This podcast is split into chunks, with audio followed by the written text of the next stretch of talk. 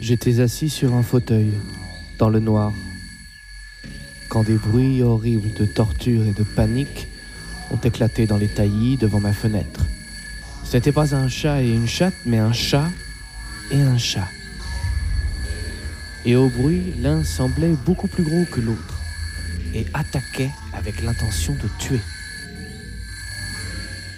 Puis, ça s'est arrêté. Puis ça a recommencé. Pire. Les bruits étaient si terribles que je ne pouvais plus bouger. Puis les bruits ont cessé. Je me suis levé de mon fauteuil, j'ai été me coucher, me suis endormi. J'ai fait un rêve. Ce petit chat, gris et blanc, m'est venu en rêve et c'était très triste. Il m'a parlé, il m'a dit Regarde ce que l'autre chat m'a fait. Il a grimpé sur mes genoux et j'ai vu les plaies et la chair à vif. Puis il a sauté à terre, puis rien. Je me suis réveillé à 8h45, je me suis habillé et je suis sorti regarder. Rien.